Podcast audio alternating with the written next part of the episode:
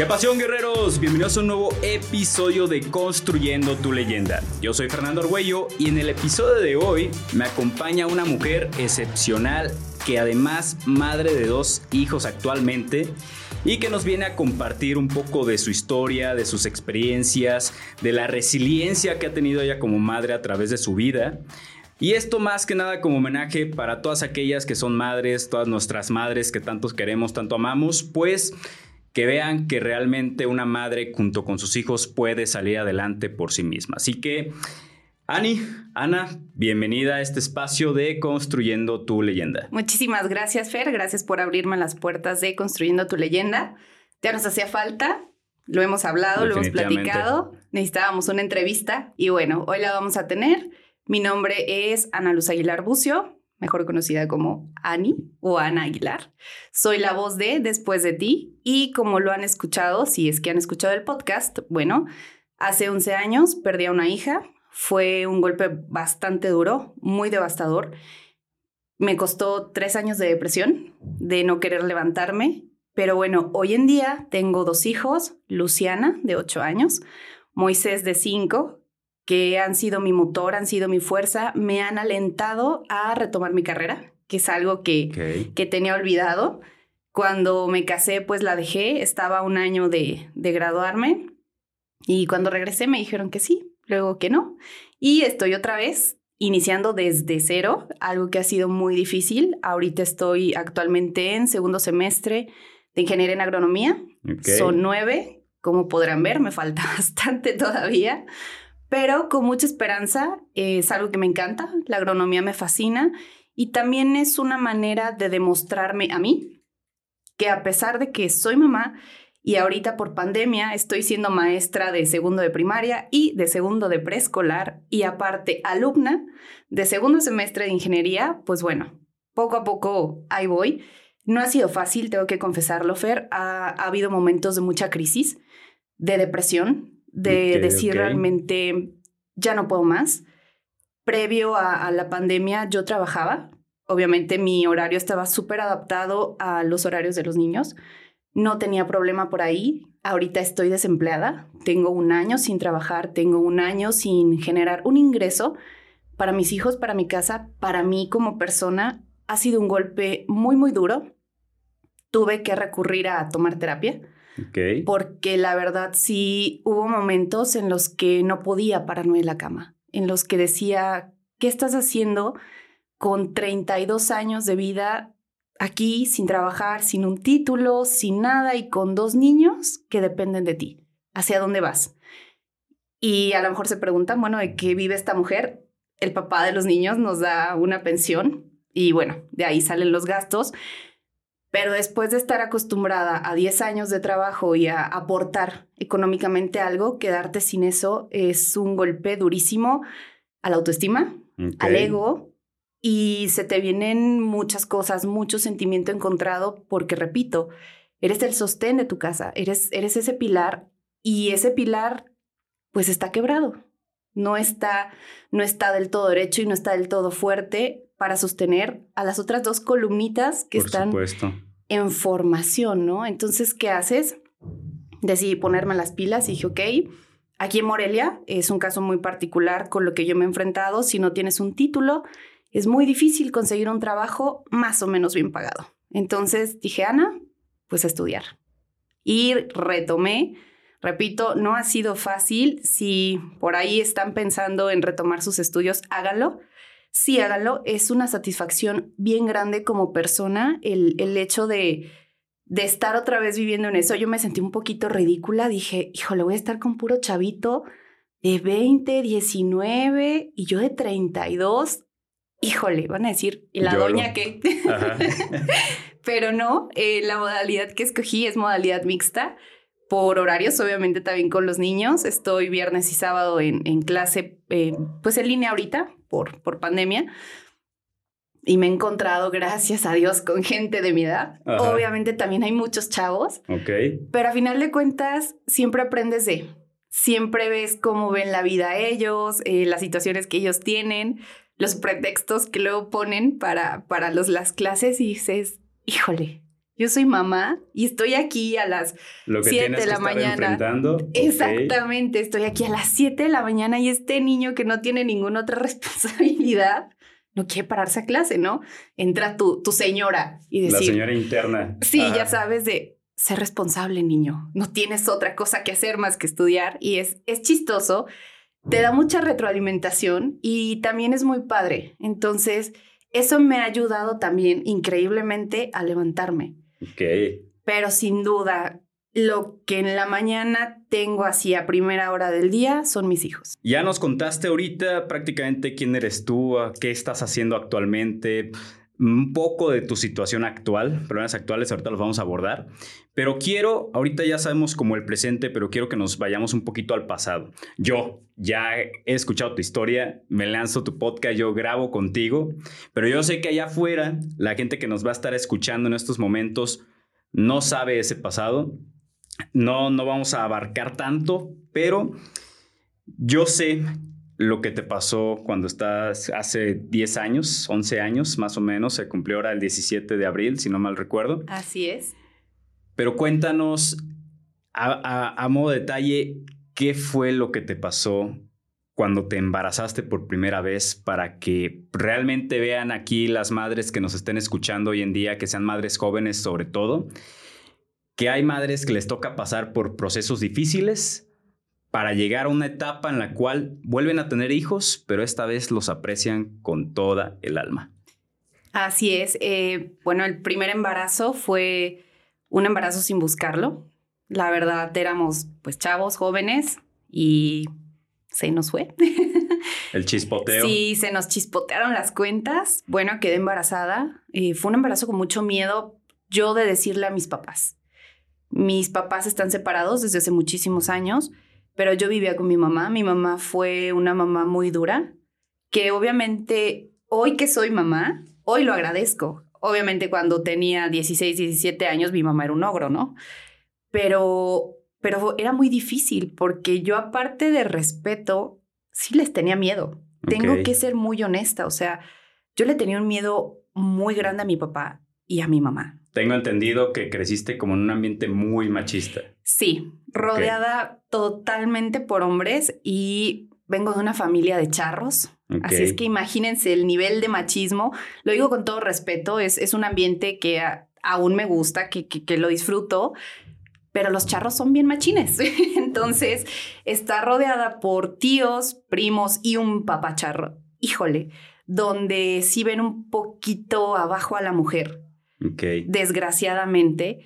Y para ellos el que una mujer, vamos a decirlo, entre comillas, salga embarazada, es por algo no muy bueno, ¿no? Es poner en, en duda la reputación de, aunque no sea así. Claro. Y ese, ese es el primer, la primera etiqueta que te ponen. ¿Por qué se casó? ¿Por qué se embarazó? Pues por ligera, porque andaba de facilota, porque... Entonces es enfrentarte a eso de entrada, ¿no? Que van a decir, chin, van a decir qué. Esa es una. Y luego, ¿cómo les digo qué? No, pues cuando yo le dije a mi mamá, mi mamá se rió. Mi mamá me dijo, dime lo que tú quieras, dime que, que sí te quieres casar, pero no, no me pongas de pretexto que estás embarazada. Y yo así de, mamá, de verdad estoy embarazada. Mi mamá no me creía porque sí fui como muy cerezona. Ok. ¿Te acabas de enterar o ya tenías como un mesecillo o algo? o sea, no se notaba algo como para decir, ah, pues mira. Tenía ocho semanas de embarazo, pero no se me veía Nada, nada, nada, nada. Y yo de haberme enterado tenía tres, cuatro días, pero sí dije, pues, al mal paso, darle pues prisa. Obviamente el papá de Sophie me respaldaba y él sí, desde un momento en el que nos enteramos, dijo, pues hay que casarnos, hay que todo. A mí me dio miedo, me dio pánico porque dije, yo no me quiero casar, yo quiero terminar mi carrera. O sea, mi carrera siempre fue mi sueño, siempre. Entonces lo sentí truncado. Obviamente yo no le echaba culpas a nadie, tomé la responsabilidad que me tocaba decir, a ver, reina, tú lo hiciste, nadie te obligó, asúmelo. Okay. Y fue lo que hice, asumir. Pues hablé con mi mamá, ya cuando me vio de que pues si era cierto, lloró, lloró muchísimo. La familia se enojó mucho conmigo, los hermanos de mi mamá. Fue como, ¿cómo es posible, Ana Luz? ¿En qué estabas pensando? ¿Te falta un año para titularte? ¿De qué van a vivir? ¿Ahora qué van a hacer? Él no trabaja, tú no trabajas, los dos estudian. Llegaron todas esas preguntas de golpe y tú con tus sentimientos y encontrados. Tú bien espantada, confundida. Todo, asustada, confundida, todo y luego el bombardeo de información. a la herida. Sí, bueno, y como para cuándo se casan y tú, ¿es en serio? no, yo no sabía. Fue muy rápido, arreglamos en dos meses. Entonces, ya para noviembre ya era yo la señora de Ortiz. Ok. Y dejé de estudiar por pena. Es la primera vez que lo digo y te lo comparto a ti. Dejé de estudiar por vergüenza. No quería. Del que te dijeran en mis compañeros. Sí. Me daba mucha pena. Algo muy tonto, porque en la escuela había 30 mil embarazadas. Entonces, no era como que ¡Ah! es la única, pero me dio mucho miedo. Me dio pena. Dije, ¡Ah! ¿qué van a decir de mí? Y también, pues de ahí mi esposo entró un poquito y fue como, no, mejor cuídate, pues ya ahorita para que te arriesgas. Pide permiso este año, porque en la escuela nos dan chance de tomar dos años sabáticos. Pide uno, pues regresando ya vemos, ¿no? Pero nunca contaba con que Sophie pues no iba a nacer, que iba a morir. Y pues empezó ese calvario de, de enfrentarme a lo que ya había vivido con mi familia, a que ahora también ese machismo venía, ¿ves? Se casó y ahora ni estudia, ahora nada más está de mantenida, ahora va a ser nada más señora. Entonces fue enfrentarme a otras cosas y a otras etiquetas y a otros golpes que, que desgraciadamente vienen de quien más cerca tienes. Oye, pero la pinche resiliencia que te carga, o sea, para llegar aquí, sonreír, contarlo, casi, casi como si fuera el chisme de la semana ha de haber sido todo un proceso interno que tuviste que haber pasado. Sí, fue un proceso y un día mi psicóloga me lo dijo, ¿cómo forjan el hierro? Dije, pues a golpes, con calor y golpes. Dijo, así estás forjada tú. Ok. Y en ese momento me cayó el 20 y fue cuando descubrí todo lo que había pasado, que nunca había dimensionado. dije, ah, caray, y de verdad estoy parada y de verdad estoy de pie y como dices tú y de verdad sigo sonriendo después de tanto, fue también un, un conocerme a mí, porque desconocía esa parte de Ana, esa parte de fortaleza. ¿Por qué? Porque yéndome muy atrás, cuando yo tenía siete años mis papás se, se separaron, me tocó ser mamá de mi hermana y me tocó madurar muy a fuerza. Me tocó estar al pendiente de todo lo que giraba en torno a, casa. Ok, ok. Te lo adelantó pues, mucho, machín. Mucho. Creo que de ahí aprendí a ser un poquito fuerte. ¿Por qué? Porque tenía que ser fuerte. Yo sentía, claro, mi mamá nunca me dijo, hey, tienes que ser fuerte por tu hermano y por mí. Nunca. Claro. Pero como hermana mayor, yo tenía que cuidar a mi hermana pequeña y también apoyar a mi mamá. Entonces era ese juego y esa parte de ser mamá, pero de ser hija y también de ser hermana. Entonces empezaron a, ocurrir tres roles en mi vida nuevos. Que te hicieron, me imagino, madurar. Exactamente, pero, a pasos agigantados. O sea, ya era, ya era demasiada la responsabilidad que yo sentía de que mi hermanita llegara bien al colegio, de que mi hermana hiciera sus tareas, de que mi hermana comiera, de que era, era tanto eso que así me fui haciendo y me fui forjando así. Entonces, cuando pasó todo, obviamente creo que esa, esa fortaleza que nació tan pequeña brilló. En ese momento fue cuando salí. Te sirvió para cuando sucedió todo. Cuando sucedió todo y dijo, Ana, de aquí eres y te tienes que agarrar. No fue fácil, tampoco te voy a decir, no, hombre, con la mano en la cintura me levanté. No. Créanme que he llorado cantidades impresionantes, o sea, he llorado mucho, me he caído muchas veces, pero siempre me he levantado. No ha sido fácil, pero me, levanto. O sea, cuando no tenía hijos, la verdad ahí fue mucho más difícil. Creo que por eso me costó tanto, pero me levanté, salí y ahora con ellos es, ok, tienes derecho a llorar, tienes derecho a sentirte mal, tienes derecho a estar cansada. Hay momentos que no quiero salir de la cama y que digo no, pero oigo unas vocecitas que preguntan, ¿ya vamos a desayunar, mamá? Y para arriba. Excelente. A ver, Ani, regresándonos un poquito.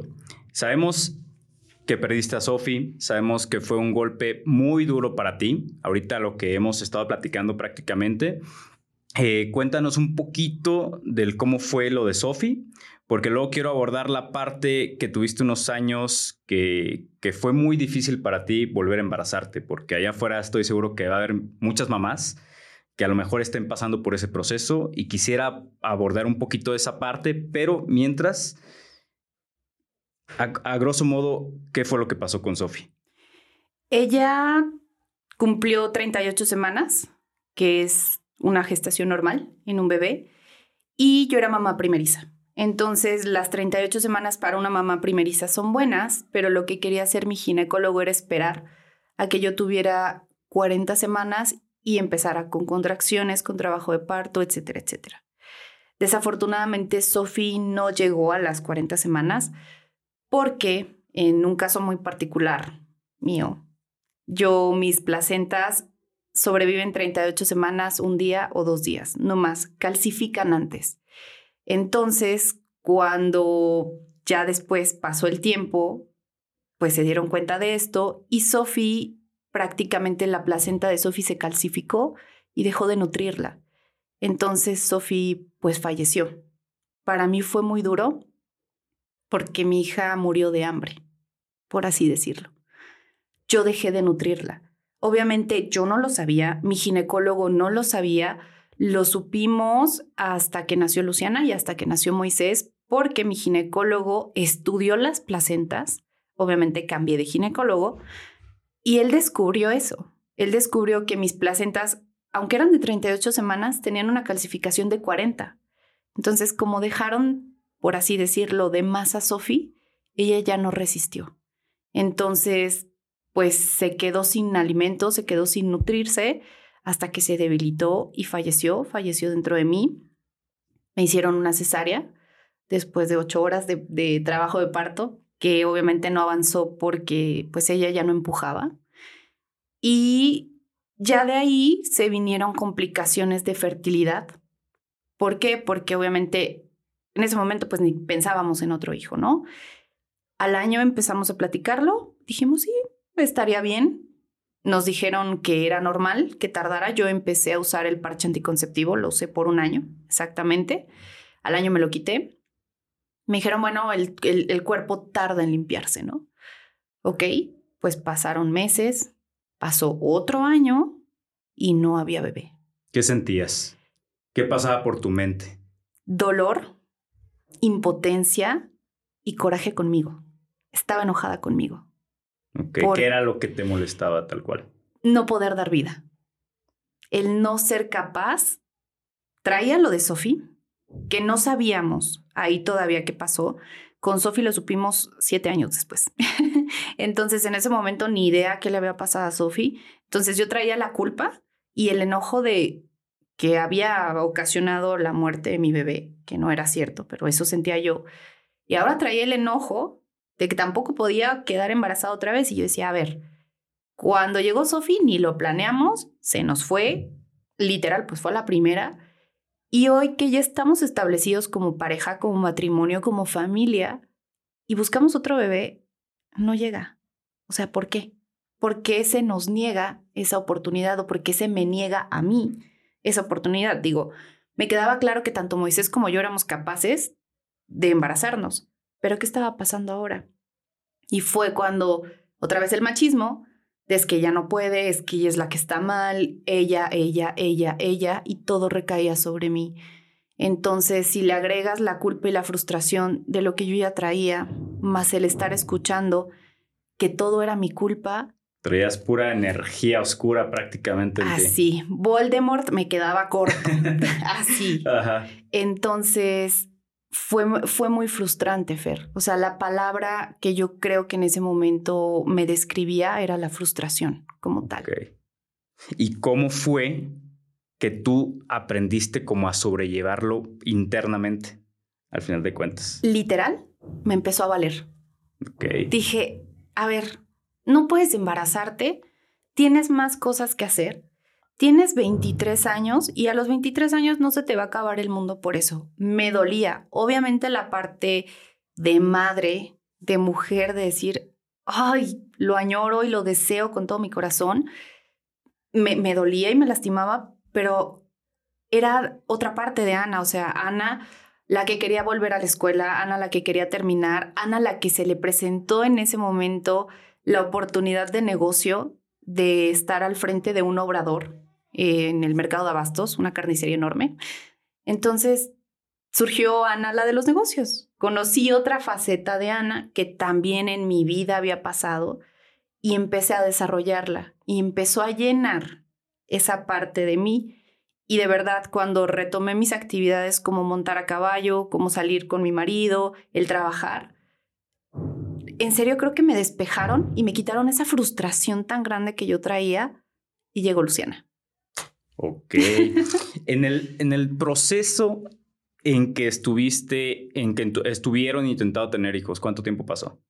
Pasaron tres años. Tres años intentando, intentando, intentando, hasta que llegó. Hasta que llegó tres años de, de pruebas fallidas, de pruebas negativas, tres años de tratamientos hormonales, tres años de discusiones, tres años de pleitos, tres años de si eres tú la del problema, tres años en las que yo dije, Chini, si busca a alguien más y tiene un hijo por otro lado, porque también pasó por mi mente porque él anhelaba mucho tener un hijo y yo no podía darle un hijo. Entonces, fueron tres años de dudas, de dolor, de depresión. Van a decir, esta mujer, ¿cómo, cómo mete la depresión en su vida? Pero es que la depresión fue una constante muy grande en mi vida. Eran ratos que atravesaba y regresaba al hoyo y caía y caía de manera Ahí, ahí, quiero abordar el siguiente, la siguiente, el siguiente tema. Durante este tiempo ¿Cómo llevaste también lo de Sofi? ¿Cómo fue el llevar? Ok, fueron tres años en los cuales querías tener hijos, no podías, y además traías el que ya había fallecido un bebé tuyo a escasas semanas de que lo tuvieras contigo. ¿Cómo fue el llevarlo? Ay, fue bien duro. Fue, fue muy, muy duro y aparte de duro, fue triste. Ahí llegó otra faceta, la Ana triste, no la deprimida, la triste, donde de verdad la tristeza se vuelve una constante en tu vida. Creo que todos hemos experimentado momentos tristes y momentos alegres. Entonces sabemos perfectamente diferenciar uno de otro. Pero en ese momento mi vida se volvió una constante de tristeza. Ok. Así. Tristeza totalmente así como en su momento fue la frustración también llegó la tristeza, el no tener ánimos ni ganas de nada ni por nada y el vivir por vivir. O sea, era como, ah, ya amaneció otra vez. Ok, ¿qué hay que hacer? Y en la noche, ok, ya vete a dormir y al día siguiente, ah, ya amaneció otra vez. un modo automático. sí. Prácticamente. Yo vivía en piloto automático. Así estuve. Ok, ok. ¿Y dónde fue donde dijiste, sabes qué? Ya basta de estar en piloto automático, tenemos que ponernos a chingarle? Un día vi una foto mía de una comida que estábamos con, con la familia de, de mi ex esposo y vi esa mirada y ese semblante de Ana. Y dije, esa no eres tú. Esa no es Ana. O sea, esa persona tan gris no es Ana. Si en algún momento yo me caractericé por algo, era por mi alegría. Cuando yo estuve en la universidad, cuando estuve en la prepa, pues, era una persona alegre. So dije, esa mujer con, con esa tristeza en el rostro, con esa cara de odio al mundo, no era yo.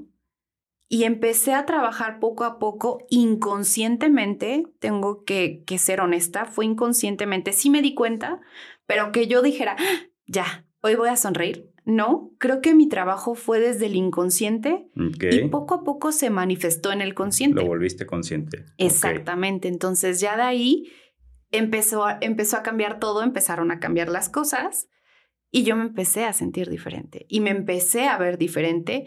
Bajé mucho de peso también porque me puse muy llenita con, con los parches. Hormonalmente, pues me desequilibraron y luego con los tratamientos y luego con todo, entonces empecé a bajar de peso, empecé a comer bien, empecé a montar a caballo y sentía que recuperaba esa parte de Ana. Y ahí creo que empezó esa resiliencia y empezó a salir otra vez esa fortaleza de decir, esta eres tú y de ahora en adelante puedes derrumbarte y puedes tener problemas y vendrán más problemas, pero tienes que salir adelante. No puedes dejarte caer. Ok, chingón. Fíjate que toda esta parte del volver, volver consciente lo inconsciente es algo que, pues, bueno, yo creo que se ha hablado en muchas ocasiones, sobre todo aquí. Este, pero la verdad lo que tú hiciste, lo que te tocó a ti, yo soy fiel creyente de las conexiones.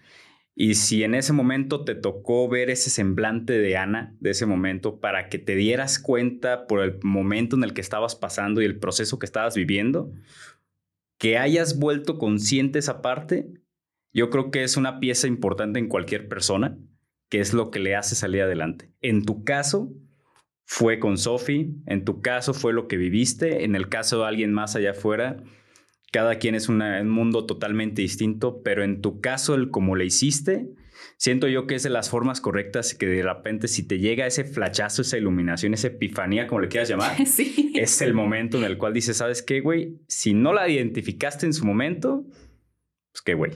Pero tú la supiste identificar y te sacó adelante. Ahora, ya sabemos lo que te pasó con Sophie, ya sabemos que hubo una época en la cual estuviste batallando para tener, para tener hijos, ya los tuviste, pero se viene una etapa nueva en tu vida en la cual las cosas, a lo que yo recuerdo, ya estaban desbalanceadas en el aspecto de relación sentimental con tu expareja. ¿Qué se desbalanceó? ¿Por qué se desbalanceó? ¿Y en qué concluyó? Se desbalanceó en el, bueno, se rompió, porque es la palabra, se rompió en el momento en el que Sophie murió. ¿Por qué?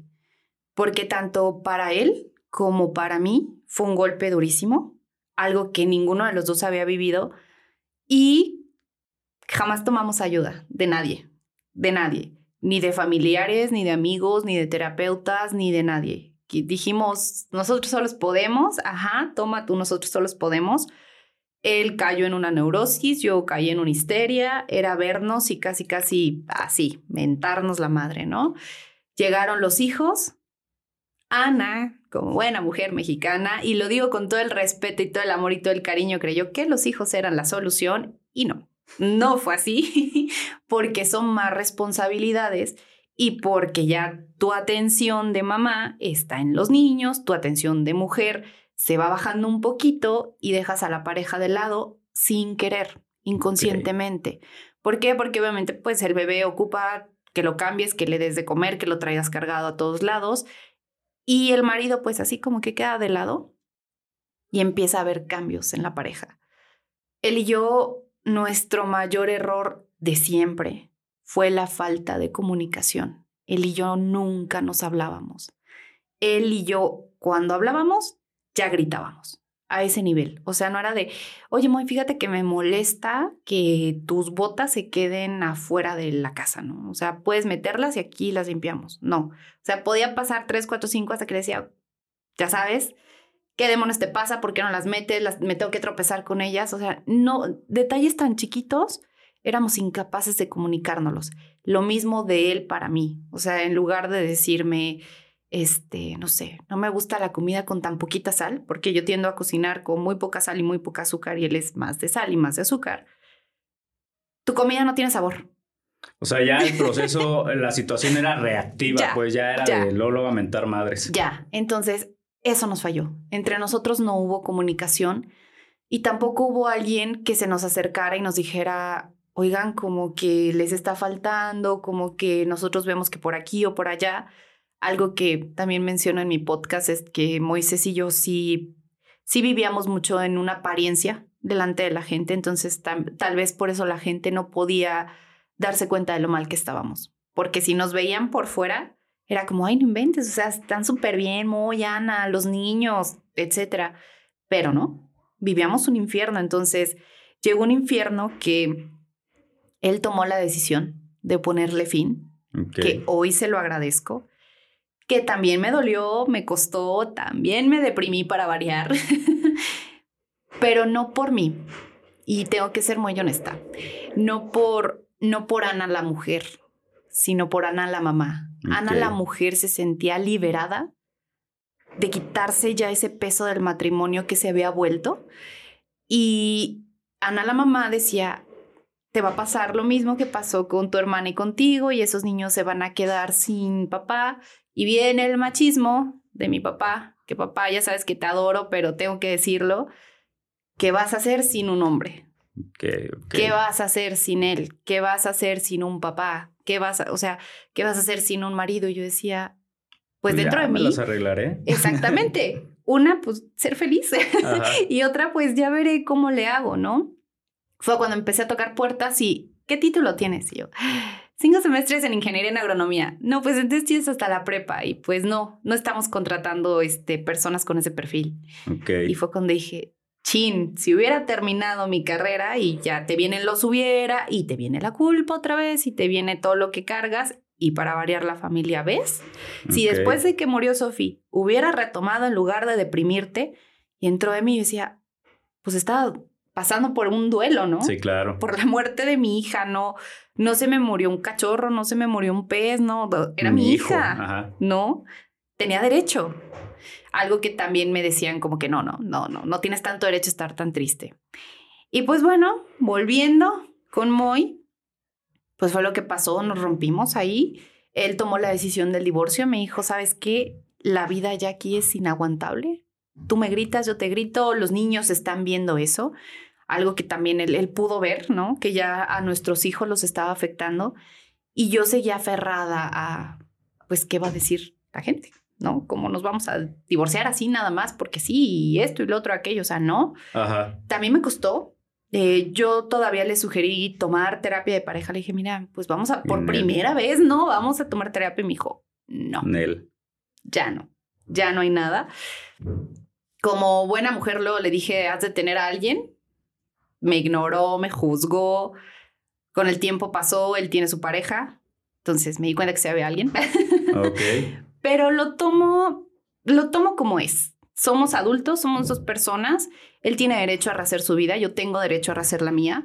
Somos padres de dos hijos, bueno, de tres con Sofi, pero dos que tenemos aquí y siempre vamos a estar ligados y unidos por eso, ¿no? Bien o mal. ¿Cómo nos llevamos hoy? Bien, dentro de lo que cabe bien. Seguimos discutiendo por a veces detallitos o situaciones. Él tiene un carácter muy difícil. Yo tengo un carácter muy difícil, muy explosivos. Siempre su papá nos decía, es que verlos a ustedes, literal, Moisés es la parte masculina tuya y tú eres su parte femenina, femenina. O sea, son tan iguales, explotan y reaccionan de manera tan igual. Y él no lo dijo, que a mí me sorprende que hayan aguantado 10 años. y pues sí, terminó, me dolió, sí me quedé pensando en qué carajos voy a hacer, porque yo trabajaba para él, entonces me quedaba sin trabajo, sentía la culpa de que mis hijos se quedaban sin, sin papá, pero, pero realmente analizando las cosas dije, ¿y qué quieres? ¿Que vivan en un ambiente de gritos? Sí, claro, o sea, de que estar viendo a sus papás a diario peleando o prefieres de que no haya gritos aunque se estén viendo cada X días. Exactamente, y que el día que se vean, se vean con respeto y se vean con gusto, ¿no? A lo mejor las primeras veces pues no fue como, ay, ¿cómo estás? Qué lindo. No, ya ahorita sí. Fue un martirio de abogado, de juicio, de fue voluntario, pero pues tienes que ir y todo este al, juzgado. Ajá. Entonces fue estarnos ahí viendo y diciendo y ya sabes que tienen que coincidir los el relato de uno y el relato de otro para que la juez diga, bueno, sí, sí es voluntario. ¿Qué sentí cuando firmé el divorcio? gusto. La verdad sentí mucha paz. Alivio. Sí, ya, ya, ya, ya, ya, ya habían sido meses ya un poco complicados, pero ya cuando me entregaron mi acta y volteó la juez y me dijo, si gusta no firmar, dije, ah, no, yo, yo eso, vine. eso vine. sí, eso vine. Paso me arreglé. Exactamente, no, la verdad sí llegué en diva, tengo que reconocerlo. Este, firmé y literal sentí que me arrancaron un peso desde adentro que dije, ya, no ha sido fácil, me he enfrentado al desempleo, a las preguntas de mis hijos de, pero ¿por qué no está mi papá? ¿Por qué tiene que vivir en otra casa? ¿Por qué ella no está con nosotros? ¿Por qué ustedes no viven juntos? Y lo he hablado como es, no les he disfrazado las cosas. Okay. Les he hablado, obviamente, de acorde a su edad, pero las cosas como son. ¿Por qué? Porque papá y yo peleábamos. ¿Por qué? Porque papá y yo nos queremos, pero ya no podíamos vivir en la misma casa porque él se enojaba mucho, yo me enojaba mucho.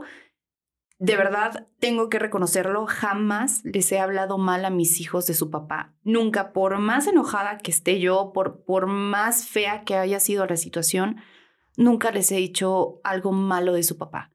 Creo que conforme pasen los años, ellos irán conociendo la realidad de papá y mamá como personas, lo que es Ana y lo que es Moy, no lo que somos como sus papás, y ellos irán haciendo su propio juicio de cómo fue papá y cómo fue mamá y por qué llegaron a una separación papá y mamá. Claro pero sin mentiras de por medio y sin, ay, yo soy la buena. No, yo también, Lucy, sobre todo con Luciana, que era más grande, Lucy, tú sabes que yo me enojo y a mí sí, sí, mamá, y te enojas fuerte. Entonces, yo también me enojaba mucho y a papá no le gustaba que yo me enojara tanto. Entonces, mi amor, pues eso no es bueno para los adultos. Claro. Y así es como se los he ido manejando y creo que lo han comprendido muy bien. Excelente, Ani. Ya tocamos un tema que era crucial porque hoy en día embarazos ya están existiendo donde sea, sobre todo porque, bueno, a mi punto de vista, y es algo que yo he compartido también aquí en, este podcast, es el hecho de que que vivan las personas antes, ¿no? Que tengan parejas, etcétera, etcétera. Porque creo yo que en, en, algún momento de tu vida, si decides juntarte con alguien, pero nunca viviste otras cosas, llegan conflictos. Ahora, ¿has tenido otras relaciones? Sí. Ok. Para todas aquellas madres que actualmente están solteras, tienen a sus hijos, no es imposible que salgan con alguien más. ¿Cómo ha sido tu experiencia, Ani? Ha sido experiencia buena. La verdad, eh, algo que yo les aconsejo mucho es que sí mantengan a sus hijos como al margen de, hasta que realmente sí digan si es alguien con quien quiero estar o es alguien ya formal. ¿Por qué? Porque la figura de mamá es súper importante para los niños. Entonces, para los niños no está padre que hoy tengas un amigo o un novio y mañana tengas otro y en un mes otro y otro. Puedes hacerlo. no está peleado.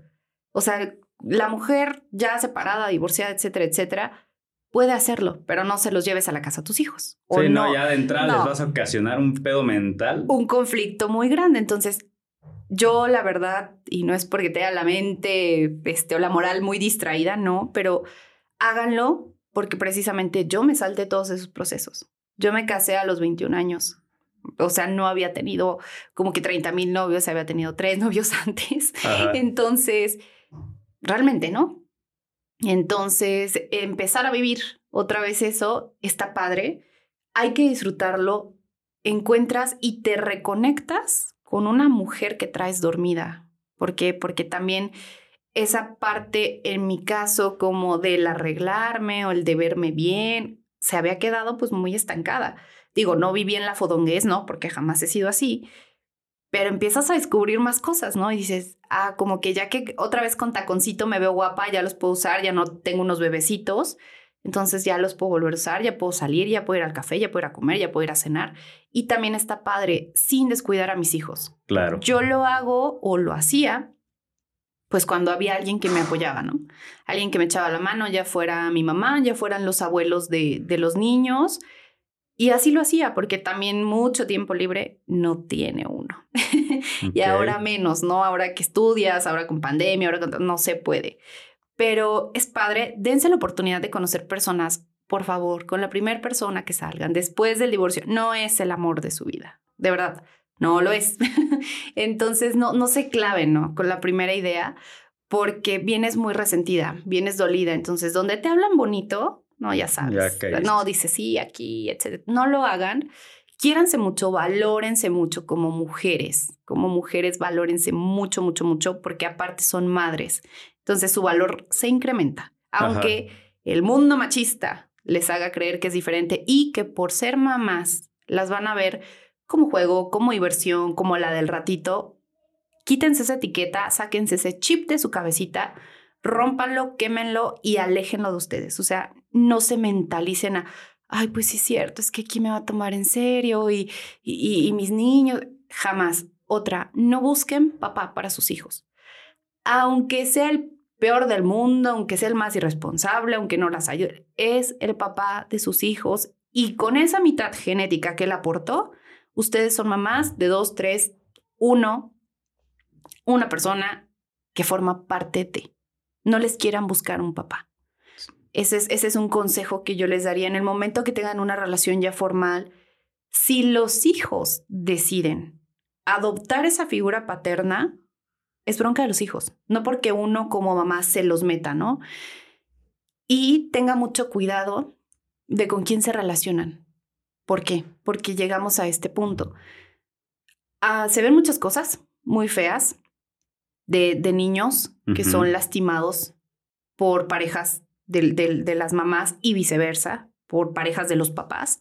Lastimados o abusados incluso. Exactamente. Entonces hay que tener mucho cuidado con quién te relacionas y hay que tener mucho cuidado cuando decides meterlo realmente al círculo de tu familia, porque tu casa y tu familia, yo siempre lo he dicho, son sagrados. Entonces, cuando ya, ya pasan esa barrera y tú dices, no sé, un ejemplo, ya tengo mi caso, ya tengo un año de relación, ok, ya, ven, éntrale, vamos a que los conozcas, vamos a que veas por qué, porque también no todos los hombres funcionan con hijos. Ok. y eso es algo que decía mi abuelo.